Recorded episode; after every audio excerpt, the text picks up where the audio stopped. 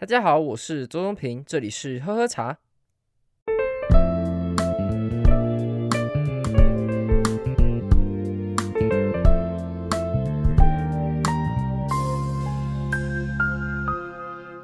好的，我今天来跟大家分享一件事情，虽然不是很开心的事情，而是在上一次呢，我在美国加利福尼亚州考了我人生第一次的美国汽车驾照路考，结果。失败，哦、oh，what the fuck！竟然失败。我先说，我在台湾其实是已经有汽车驾照的。然后我第一次去考呃美国的加州的路考的时候，想说，我我听说他美国的驾照路考班就比较不容易过。然后我甚至听我姐讲说，她身边没有任何一个男生是第一次就考过的。我想说，哇，这个以性别歧视是怎样？是我们男生太骄傲吗？还是怎么样？我都不懂啊。然后。我也想说，难也不会难到哪里去吧？因为我看一下考题，它基本上就是路上去逛逛，然后也不会上高速公路，也不会上 freeway，然后你路边停车，它也不像台湾，就是你要在车跟车之中，然后挤进去那个车位，它是就是在一个很空旷的一条路上，直接从后面就插进去，录进去就好了，就这样子而已啊。所以我在看路线的时候想说，没有多难吧？这个东西，这个这个很很困难吗？大家在不过什么东西？唉，结果我那一次遇到的考官真的是有点有点屌，他是一个黑人大哥，然后蛮大一只的。我可以讲，就是我们那时候在考的之前，我们想说，因为我们大家都很怕考官，因为考官就掌握你的生死，而且他在一路上不会跟你讲话，他就是很很很严肃的，然后就在旁边的那个记录板上面一直不断的画杠啊什么的，或者做记录，然后他也不会跟你讲话，脸很臭。然后他因为很大只，我们想说可能遇到这种人，所以我们就把副驾驶然后拉到最，就拉得很后面这样子。结果他一上来之后呢，他二话不说，直接把那副驾驶拉到最后面，这样子卡到最后面，然后再坐下来。光那个那一刹那，我觉得哦，糟了糟了糟了，这个这个完蛋了完蛋了。而且他整个就是凶，超级凶，超级凶。我知道我听了很多说法，就是。考官对女生都会比较好。我说实在的，我也深有所感。我之前在台湾考驾照的时候啊，之前我们因为台湾考驾照的时候，你会通常会先坐在后座，然后前座呢，然后就是在上一个考试的人。然后我前座刚好那时候在考的是一个女生，那同一个考官嘛，他在坐副驾驶。结果呢，从头到尾就是细心呵护的指导说：“哎，你是不是要做什么事情呢？哎，怎么样啊？哎哎，是不是该转弯？哎呀，这个弯可惜了，这样子。”从头到尾呵护到不行，我想说，哎呦，这个教官是不是人不错？想说应该很稳的，所以换我在考的时候呢，我一上去，然后准备发动引擎，然后一发动呢，然后考官就说安全带没有系，扣十六分。我说 What the fuck？What the fuck？他一句话都没有说，所以那时候台湾驾照考试基本上你只要错两个事情的话，基本上就不会过嘛。所以我一上车就直接做了一错一件事情。但最后还是很顺利的硬着头皮考完了。但是那时候我去跟朋友聊天呢、大家都遇到差不多状况，就是他们对女生超好，然后对男生就是快去死吧你 那种感觉。我就 why why？然后就在美国驾照也差不多的状况，就是在那次我没有过的时候呢，因为他一下车就是整个就很帅气的说，呃你，然后递给你，然后什么话都不说，you need more practice，就这样，他就讲落下这一句之后就走了，然后就看到就是没有过的那个 mark，我觉得。啊、超不爽的。那我之后也跟朋友聊天啊，然后讨论说，哎，怎么样，怎么样，怎么样？他们真的有发现，就是他们对女生也是超级好的。我们像我上一个上一个呃考试的人，虽然我觉得这样很性别不正确，但就是一个金发的一个女生，很年轻，可能才十几二十岁那种，哇，青春洋溢。我们一看她的打扮，觉得啊，这个稳定过了。她整个就是，我觉得她把她的绝招都出出来，我就不能再讲细讲，不然我要被贴上什么性别不正确的。的标签了，但就是一看就知道哦，他也问过了。然后还有前面老先生他也过了。我想说，哇塞，到底是考官的问题还是性别问题？我真的不太理解了。但是重点就是，反正我没有过。那下一次还要再补考这样子，但哎，我觉得好丢脸哦，竟然没有过。那美国路考的驾照其实它有趣也不有趣的点，就是它其实有一点的嗯麻烦，因为它跟台湾比较不一样的点是。美国毕竟是很注重交通规则的一个地方，他们车开的很很守规矩，他们真的很守规矩。像是最最举一个例子来讲，就是如果你要换车道的时候，在台湾一换，你可能就是瞥一下后照镜，然后没车就卡过去了。但是你在这边考试的话，你要往后看，然后很用力的往后看，然后确定没车，再往后看至少两次，然后你才可以往左转这样打过去。如果你没有很用力的往后回头看的话，你就是会被扣分。就很给掰，但是你得做。那更不要说倒车，倒车的话，你要手就真的很帅，只是手搭在副驾驶上面，然后开始然后往后倒车。哦，那时候考试的时候，因为他副驾驶在最后面坐，他整个就是一个躺着的做法，所以我那个手要一直掰到他的那个副驾驶位置的时候，根本够不到。哎，算了。但是还有一个更给掰，就是这边有一个 stop sign，就是在美国有，就是台湾也有的停这个 sign，这个这个标志。所以你在每次看到任何的交叉口的时候，有看到 stop sign，你就要停下来，往左看，往右看，往左看，往右看，至少两秒以上，然后确定没有车，你才可以前进。如果你没有停两秒以上的话，就被扣分。那基本上大家也很遵守这交通规则，更不要说有行人过的话，你别想过。你有行人你还走的话，就直接 fail，会被直接赶下车。所以我觉得，虽然你会觉得很烦人啊，就是很很假掰的动作，但是在美国的交通的话，你的确会觉得行人是非常非常安全的，而且你在开车的用路上面，你也不会遇到太多三宝，虽然还是有，但是你不会遇到太多三宝。所以我现在的。想法就是每次在路上看到别人开车的状况的时候，就觉得，干，为什么这个你可以过？哦，为什么这个可以过？我都不懂，我不能过，然后别人可以过，就很很难理解。唉，但无论如何啦，我还是要再去考一次，虽然不用钱呐，目前还不用钱，但就很烦，因为他就平日可以考试。啊，大概像这样子吧，最近的近况就这样子了。那这次我想要来聊聊看我们的紫砂壶这件事情，就有关于我们要如何去。买壶就是你看有一百块新台币的壶，就路边的一百块，还有柜子里那种一百块美金的壶，那到底差在哪里啊？壶都不长得差不多嘛？为什么要去分这些奇怪的东西呢？不过你想要买一只好的壶呢，你就要先有一个看壶的眼光。但是看壶的眼光这件事情呢，真的难，真心难。我就没在跟你开玩笑，它真的非常难。可能你学了一辈子怎么去看壶。然后读了一堆书，就最后还是买到假壶，这都是有可能的。那投报率不一定成正比，尤其是现在赝品整个就是充斥整个市场，所以你要先给自己一个观念啊，我觉得可以先给自己观念，就是你不要觉得自己天纵英才，然后走路都可以捡到一百块那种人，就是好像你只要一逛个市场，然后你看到这个壶，就觉得哎呀，这个东西就是只有我才遇得到，然后别人都看不到，所以我才有这个缘分买到这么好的壶。告诉你，基本上紫砂壶这个东西呢，在台湾的市场已经非常成熟了，所以你要买到那种嗯传家宝，然后被人家贱价出售的几率非常非常的低。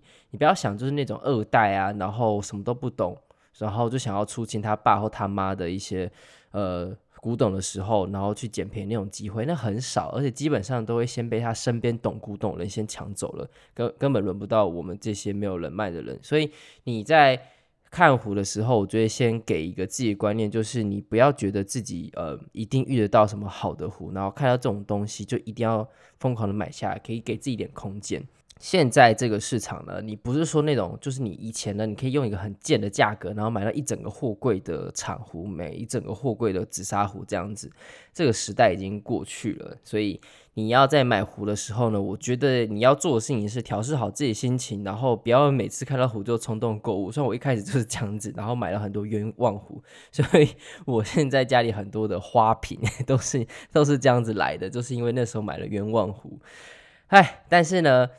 我只能说啦，就是你在遇到好的壶，说你还是很开心，尤其是遇到漂亮的壶，然后你对你很心动，或甚至你觉得哦，我的心跟它产生连结的这种东西的时候，你还是会很兴奋，因为好的东西真的很少见。那你自己喜欢，然后你又可以分享出去的话，我觉得这更难能可贵。那基本上呢，我觉得一开始如果你想要买壶的话，你不知道怎么起手，当然很多人会选择去买陶壶啊，或是就是你一般市面上看到随处可见，可能几百块就有的壶也都可以。那如果说你想要投入开始投入紫砂壶的市场的话，我很建议就是可以去买厂壶。厂壶是什么概念呢？厂壶就是在过去在改革开放以前中国的时候，他们统一江湖，然后统一在几个。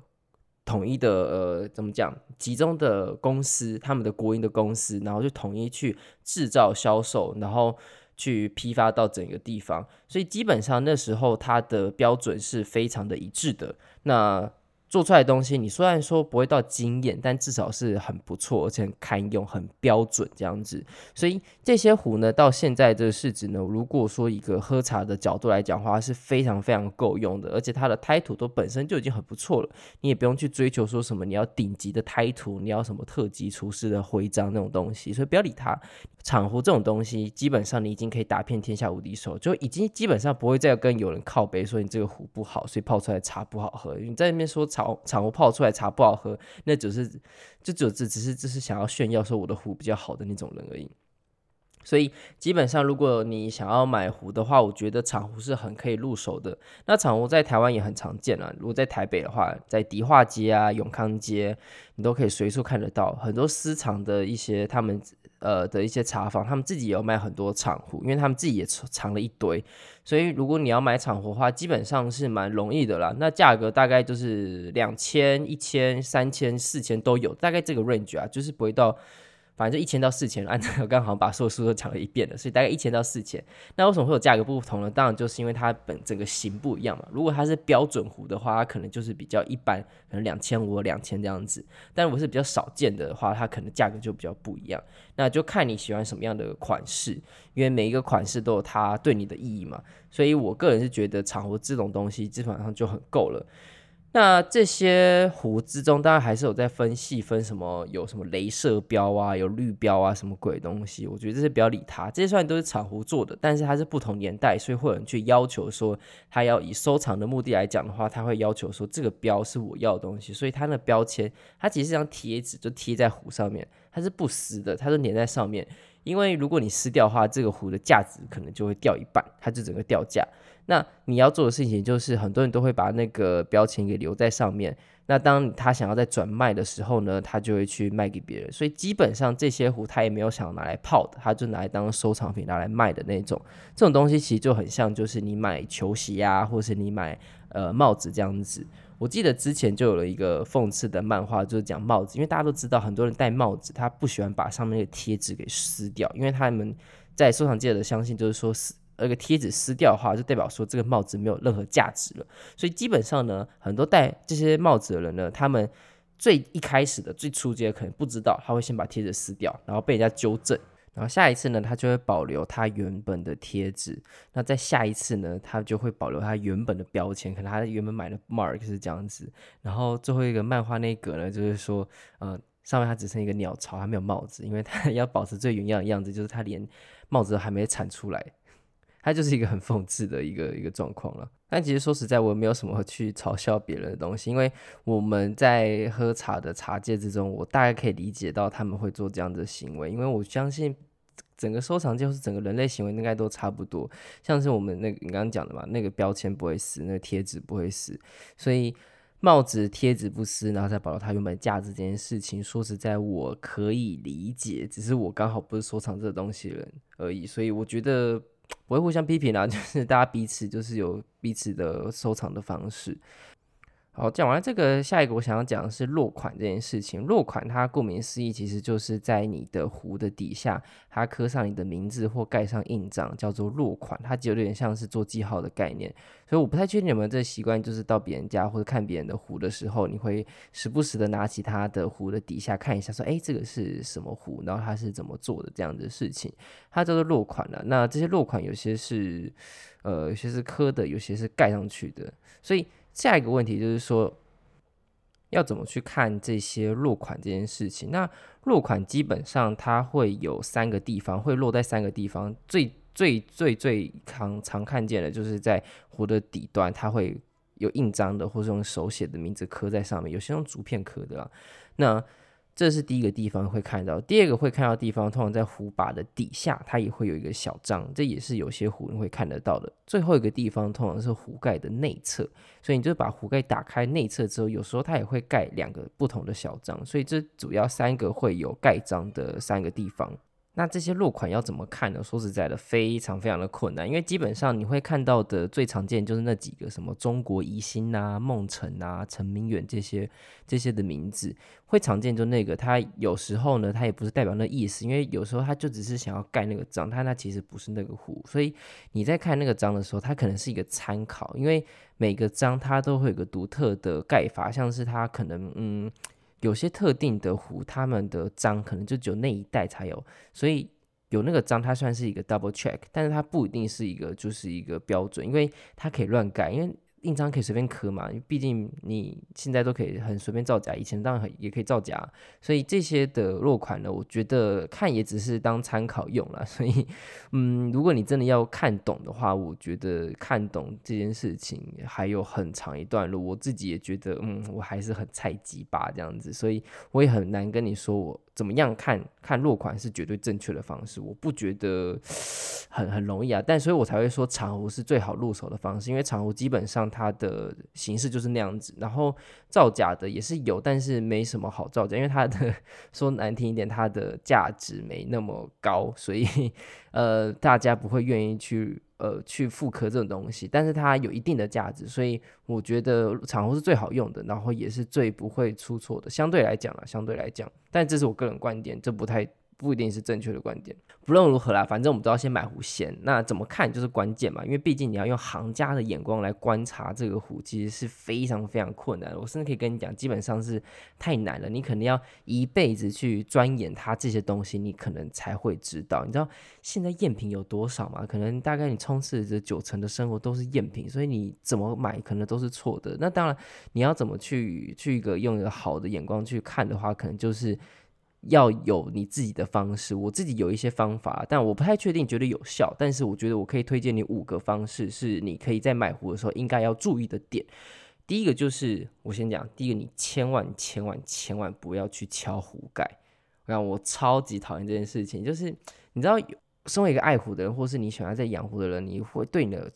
壶是非常非常呵护，你可能会放到手掌心，甚至可以跟他讲话，说：“哎呀，你今天过得好吗？哎呀，你今天好漂亮啊！”这样子，就是你有点变态，但是你就是会，等下讲就是概念，就是我们对壶是非常非常呵护的。但是很多的，就是可能陌生人啊，或是像是说你去一间茶壶店，然后有一个陌生客人进来，然后就会有人去一直在敲那个壶盖，就是把它拿起来，然后放下，就咔啦啦，然后让他听到壶盖跟壶身它敲击的声音，他就想要去听那个声音清不清脆。然后响不响亮这样这件事情，对于这个客人来讲，可能就是他这是他观察的方式。但是对我们这种来讲，一听就要这种就是死外行，就是只有这死外行才会一直在那边敲壶盖这件事情。因为如果你真的对茶有一定的爱好、有一定的热忱，还有一定研究的话，你不会这么白目的一定别人的店里就先敲壶盖这件事情。因为壶盖本身它将这么强烈的撞击之下，它这么老的东西，它一定还是会受损的。它不管无论如何都一定会受损。它可能现在看不到，但是谁知道哪一天它就啪碎了？那那谁要赔？那客人当然说：“我、没有我的事情啊，我只是随便敲，我只轻轻敲一下而已啊。”就这样的事情。所以基本上你在看到这些会敲壶盖的这些人呢，应该说你一开始就敲壶盖的这种人呢，就一定是死外行。当然你。最后还是可能会有一个阶段，是你要轻轻轻敲壶盖来辨别它的，就是它的声音这件事情。但是你一开始就做这件事情，真正死外行。所以我希望的事情就是你千万不要去做敲壶盖这件事情，因为如果你真正厉害的话，或真正懂一些的话，你只要看它的胎土的颜色，看它整个的弧形，然后它它整个的样式，你就可以大概知道这只壶的的品味是多少。就跟你看任何的美好事物一样，就是你一看就大概知道说这个壶的它的。地位在个哪里？你根本不用去碰它，根本甚至不用去量它，你就看，你大概就可以知道它的。定位在哪里了？那当然，它只是一个定位，所以你没有办法完全肯定嘛。所以你可能还是要需要其他的观察的点，然后来去看。所以第二个点呢，就是我们刚刚讲的，你要看落款，你要看胎土，你要看它弧形。所以落款基本上有不同的名字嘛。刚刚讲的什么梦辰啊、陈明远啊，那台湾可能会看到什么阿板塞啊、桃湖的阿板塞啊，或者是如果你不是看紫砂壶的话，你会看到什么小方窑，就蔡小芳的小方窑等等的不同的落款。那这也是观察的一个点。那当然，胎土颜色，那胎土颜色又是一个很广的东西，因为胎土基本上你有很多什么断泥的颜色、绿泥的颜色，然后紫砂壶又分什么呃紫砂这个颜色跟红泥这颜色，这两个基本上是不同颜色了。红泥就红色，紫砂就是我们现在比较常看到比较暗沉的皮肤那种颜色。那当然还有很多的 title，它是所谓的蟾蜍皮的样式，就是它上面坑坑巴不坑坑巴巴，就是像是蟾蜍皮一样凸起物这样子。哦，超喜欢这种壶的，就是觉得 不知道我看起来会莫名的觉得很开心。那那每一个土胎土它都有不同它的的一个产地，然后它有不同的组成元素，所以基本上你要去了解这个胎土是非常非常需要研究的，而且它很多可能他们会要求说它要五色土，它要三色土，基本上这个很难啊。最最完美我听说可能有七色九色，但是我没有看过，一直对我来讲它一直是传说中的一种呃紫砂壶，那可遇不可求，基本上已经很难了，而且现在。五色土这件事情就已经是很顶级的壶了，在市面上就已经很顶级了，所以我们基本上看到差不多是三色这种颜色差不多了。所以胎土这件事情呢，说实在，你要去研究的话，真的是不容易，而且还很多人会。讲了一些不正确资讯，那我自己我还没有办法很完整的跟你说，我觉得我还要跟很多 老师再多学一下有关土这件事情，这个好难哦。所以我觉得这件事情的话，胎土你能做的事情就是你不要去相信，就是说什么什么颜色就一定最好，或者什么样最好，因为其实基本上，呃，什么紫色就要配呃铁观音啊，或是你的红色就要配什么红茶什么鬼这些。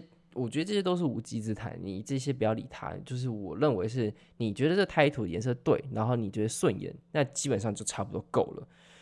那第三个就是，虽然你觉得顺眼，但是我觉得你还是要做的事情就是第三个，闻闻看。因为相信在早期的时候，大家可能都有听过所谓的化工土，就是有一些他们会把一些化学的毒料，然后放进去到土里面，然后去磨成糊。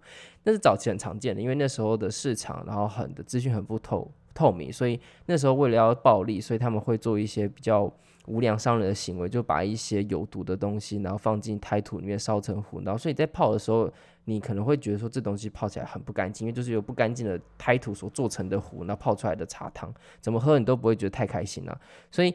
你在喝这些的东西的时候，我觉得现在要做的事情就是先闻闻看它壶本身的味道有没有霉味，有没有什么化工土的不自然的味道，所以这是可以去闻看，你可以把鼻子塞进去去闻看看，所以这个也蛮重要的。反正你就觉得闻，然后你闻觉得 what the fuck 这种颜这种味道就不要闻，那你就不要这种壶。第四个呢就是出水，出水这件事情很重要。我。一开始买壶的时候，我就想说出水的时候关我屁事啊！只要壶都能出水啊，怎么可能没有出水的壶呢？所以我一开始没有很在乎，但是之后你再要泡几次茶之后，你就会发现出水这件事情非常非常非常的重要。举例来讲，像单孔壶这件事情，什么是单孔壶呢？就是我们一般的壶嘴，它里面会有一个接口的地方，那它有一个很大的一个单孔，那就让茶汤注出去的地方。所以当你看到单孔壶的时候，你先不要太兴奋，因为单孔壶它可能象征的就是它是早期的老壶的一个象征，因为早期壶都只有开一个单孔。但你也真的不要太兴奋，因为通常那种单口壶呢，它泡茶只要泡个大概两 round，它就一定会堵住，因为你的茶叶就会堵在壶嘴，然后你就要用牙签啊或者什么东西把它勾出来。然后久而久之，你之后的你之后的茶壶的茶汤就只用低的，我告诉你超烦人，这件事情很烦人，所以基本上一定要加一个滤嘴在里面，就是一个钢制的滤嘴，台湾其实蛮常见的，但有些人很不喜欢，因为你在装滤嘴的时候，它会刮到它紫砂壶的本身的胎土，更不要说有些人不喜欢那个铁锈味，那那很细致的、很细致的铁锈味啊，所以。看到单孔的时候，我告诉你，我觉得你先不要太兴奋，因为我自己有很痛苦的经验。那当然，你现在以现在来讲话，已经有很多不同的款式。越近代的紫砂壶，它也有改良了，像是紫砂壶在改良之后呢，从单孔变成多孔，可能就六个孔，或是好像十八个孔，就十六孔之类的。所以就有点像是那个很大型的呃荧幕一样，就是一个荧幕，你想要做超级巨大型的话，你不是一大片的面板，而是由不同的小的面板组成在一起，然后比较安全也比较好用，所以变成是多孔这件事情的话，其实蛮好的，因为它不会有造成你壶嘴堵住的问题。那在更近代又会有所谓的球形的那种，就是它整个凸起一块球，然后有很多孔这样子。所以各有各的好，然后我觉得你觉得做重要的事情是你出水要顺，所以你就是在买壶的时候，你觉得你想要这只壶的时候，或是你想要试试看的时候，你就可以跟老板讲说，哎，老板，请问我可不可以上手？我刚刚讲上手这两个字就已经很屌了，就是哦天哪，你讲上手，大家觉得说，哦这东西这个小朋友啊，这不是呃旁边来的凯子啊，所以我们不要不要乱骗他。所以光上手这个字，大家知道说你大概是了解一些东西的人，所以你在问你能不能上手之后，你就说，哎，我可不可以注水？我看要注汤看看，我想要看看它注水的样子是如何。所以你就把水倒进去，然后再把水从壶嘴那样滤滤出来这件事情，你就看它出水顺不顺，顺的话就可以买，我觉得 OK 了。当然你还可以有最后一个步骤，就确认一下，因为最后一个步骤。大家可能会忘记，但是我觉得蛮重要的，就是壶的大小这件事情。壶大小，大家很一开始很多人跟我讲说，你买壶就要买大，就是买大的壶就好了，反正你人多人少你都可以自己喝啊。啊，你买小的壶你就只能买小的量这件事情。但我告诉你，大壶这件事情，你派少人份的茶，它真的很难泡。就是小壶基本上，我觉得泡出来真的是会比较精致，比较好喝一些。但是大壶的话，如果你只泡少人份的茶，你很容易会有水味。那你在空气泡的时候，很多空间在里面，所以基本上它没有办法完全的让茶叶去呃拓展开来什么的。所以我个人是觉得说，如果你是少人喝的话，那你可能是你一个人喝，你就买那种单人壶或者是双人壶那样子的大小。那如果你是想要给多人喝的话，那当然就买大一点的壶嘛。但是你不要为了就是呃省钱，就是买一个大壶，然后给单人喝，然后还要跟大家喝。当然你也可以这么做，你想要省钱当然可以这样做。但是如果你走到一个呃极致的话，不是极致，就大概走到一个不地步的时候，你就会觉得说你会受不了，就是用大壶泡小杯茶这件事情，因为那个泡出来的味道真的会有差很多。所以基本上我会想要跟你分享，就大概这五个点啊，就是第一个就是不要敲壶盖，用看的。第二个就是你要看它的落款跟胎土、壶型等等等的细节。第三个就闻闻看，闻闻看它里面壶身的味道。第四个是出水，看它顺不顺，看它注汤的样子如何。最后一个是看它壶的大小符不符合你的需求。那你在掌握的时候，你好不好握？像很多人泡茶的时候，他很习惯是用两手去泡，这也没什么问题，因为。每个人手的大小不一样嘛，然后也不想要被烫到什么的。像女生的手可能比较小，你拿到大壶的时候，你想要两只手去泡，OK 的。但如果你想一只手去泡的话，你就好好去拿拿看，你看那个壶嘴跟那个壶把之间，你的手顺不顺，可以去拿。所以这些都是要去试的，而不是因为就哦它真的好好看，拿回家，然后发现啊好吧，它只能当做古董或者当做收藏品家具这样子，就失去它意义。茶壶本身它还是要泡的，如果我没有去泡它的话，我觉得蛮可惜的。不过最后呢，我还是要建议，就是虽然你有这些的一些。SOP 可以去参考，在买壶的时候可以参考之外，我觉得很重要的事情是你还是要去多看，因为真的是要养成一个行家的眼睛。我觉得也是训练美的眼睛呐。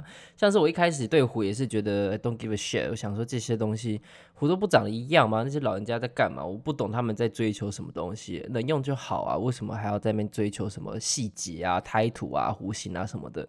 但是当你踏入这个世界，然后当你觉得哎，这东西是以收藏的价格或价值来看的时候呢？你就会发现，这是真的是另外一个世界，而且你会很在乎说这各个细节。至少我现在已经这样子了，我觉得人生开始已经变得比较难了 的这样的状况。所以啦，我是觉得，如果你真的想要好好再多了解这一块的话，有任何的展览都一定要尽量去看。像是故宫，我自记得之前就有所谓的紫玉金沙还是什么，反正就是讲明清，哎，应该不是紫玉金沙，反正就是一个特展，它还讲就是明朝的他们藏的一些紫砂壶啊什么的。然后我也之前也曾经是为了一个特展，就是在奇美博物馆里面，然后特别跟我的朋友从台北杀去台南，单日来回，就为了去看这个紫砂壶的特展。超值得，我觉得就是有任何紫砂壶特展，其实都很冷门，但是都很珍贵。因为就是如果有这种特展的话，基本上都要很珍惜。因为年轻人基本上我们这年纪人不是很在乎，所以如果能够有这种特展的话，其实都应该要把握啦。所以我自己啦，如果你对这块有兴趣的话，那我自己之前我就在纽约的大都会博物馆，我看到了一把壶，然后我就想说，哎。就是怎么会有一把紫砂壶？你知道那种职业病嘛？就是身为一个爱茶人，然后看到紫砂壶，基本上我就已经兴奋一半了。所以我一看到有一个紫砂壶在一个架上，说啊，真假的？我在纽约大都会博物馆，我看到一个紫砂壶，真假的？然后靠近一看，因为它在一个非常非常。人潮拥挤的一个走道上面，在二楼的一个地方，走道上面，但是那个那一排就是没有人，就是旁边都是人，但是这排没有人。我想说，到底怎么回事？大家不 care 这件事情吗？好，大家真的不是很 care。反正我就看了这把壶，然后我再看了一下它英文，它写十大兵。我想说，干，真的假的？十大兵？哈？哈？真假的？十大兵的壶在这？然后那时候整个整个是炸翻了，因为十大兵基本上他们被誉为就是可能是紫砂壶的开朝元老，就是紫砂壶这样子的样式，它可能是十大兵开始而建立起来的这样子的模式，所以这个名字。出现基本上就是一个天啊，God damn it，它就是一个呃，可能佛教来讲，可能就是释迦牟尼佛的概念吧，就是那种那种概念了。所以就是你在看到这个十大兵这名字的时候，你整个就是会。你心情会整个很亢奋，哎，还是我只有我而已？对，反正我很亢奋。我看到这个湖的时候，我这边大概站了大概十几分钟都不离开。然后我旁边人就觉得，看这东方人在干嘛？然后直接走过去这样子，然后看什么东西。那当然，纽约大都会博物馆有很多这种类似的馆藏，基本上任何一个东西，你只要有一点点研究，你都会觉得你很想要停下来，然后好好的看它好几眼，因为你会无法想象它。怎么会在这里的那种感觉？然后我就觉得，哦，天哪，能够看到他真的是很兴奋，很兴奋。所以最后啦，就是觉得遇到壶这种事情真的是一个缘分。那以我们现代人来讲，我们很难再去透过所谓的收藏壶，然后来再去再去大批发的去买卖这件事情了。当然，你还可以收藏，它的价格可能还是会再飙高，所以这都是有可能的。我们不知道，我自己不知道。但是我觉得现在。我们应该要追求的事情，至少我们这个年纪的人可以追求的事情是不要去追求追求价格，而去追求价值这件事情。因为如果你当你追求一个是有价格的紫砂壶的时候，你是为了收藏，你可能不会用它。所以当你在跟别人介绍这把壶的时候，你跟他别人介绍的就价格这件事情，就跟他讲哦，这个多少钱买的，多好多好多好这样子。但是我说所谓追求价值这件事情，是指说这把壶对你的意义是什么？我举个例子来讲。我现在手上手上有一把壶，是一个呃，它的落款叫做四两八钱，呃，水上漂，一个很白痴的名字，但是还蛮可爱的。它是一个标准壶，大概八人壶的一个大小。我很喜欢这把壶，它其实也是一个标准的标准的壶而已。但是我很喜欢这把壶的原因，是因为我之前有一个很敬重的的茶老板，他要开一间店。那这间店呢，他因为最后他决定要退休，要收起来了，所以我虽然跟他很要好，我也不舍得这间店在台北消失，但是我还是得目送他的离开。所以他在消失的时候呢，他自己本身就有一把很爱用的，我刚刚讲的四两八钱的一把一把壶，所以他在出水的时候呢，我就觉得我好想要这把壶，但他那把壶已经用了二三十年，他的那个养壶已经养的非常极致的。漂亮，它那个茶的内壁呀，或者整个的样式，都觉得天哪，好好棒。所以我觉得我没有资格去跟他抢这把壶，因为我虽然知道他可能会给我，但是我觉得我没有资格这样做这件事情。所以我就跟老板讲说，老板，我可不可以有同一款你手上这把壶，想要一模一样的，但是我想要新的，就是你可能没有开过的。他说他刚好有一把，然后他就说可以让给我，我就跟他买这样子。我就说，呃。对我来讲，我觉得能做的事情就是，我可以在我有生之年的时候，我把这把新的壶养得跟我那老板一样的好，一样的久。这件事情，所以这把壶对我来讲意义是很重要的。它代表是一个我喝茶的一个起点，然后一个启蒙的的一个故事。所以当我每次用这把壶的时候，对我来讲，它其实是那个价值感和它的故事性是非常强的。对我来讲，它的触动会比一把可能十几万的壶还要令我还要感动。那对我来讲，我现在手上每一把壶基本上都是有故事的，因为我买壶的概念可能都是这样子，但还是会冲动购物啊，不要理我。那就是我大部分的壶都可以跟你讲说，我为什么会拥有这把壶。我遇到了什么事情，然后所以我决定了买这把壶，或是我因为这把壶认识了谁，所以呢他跟我成为朋友，所以我拥有了这把壶。当然这些都是我的人生故事，所以我在遇到这些壶的时候，其实也是会充满感激啊，就是觉得说，我觉得遇到壶，遇到好的壶、好的茶，都是这种缘分。那我们就好好珍惜这样子的缘分，去珍惜跟人相处的时光。如果只是追求价格的话，也是有意义，但是。对我来讲，它没有那么的有趣这件事情。当然，我希望事情是大家都还是可以愿意加入这个小车茶小圈圈，让彼此之间的故事可以再更增加，彼此连接正再更增加，让每一把壶都可以，每一把壶呢，它都可以有它的故事在，每一把壶都可以有它的背后的意义在。那我也希望你能够喜欢我们这次的节目，我希望你也可以继续 follow 我们的喝喝茶，希望可以大家分享给大家说，哎，我们现在有一个喝茶的小圈圈，希望你一起来加入我们 podcast 的小圈圈。那我是钟平，这里是喝茶，我们下次见。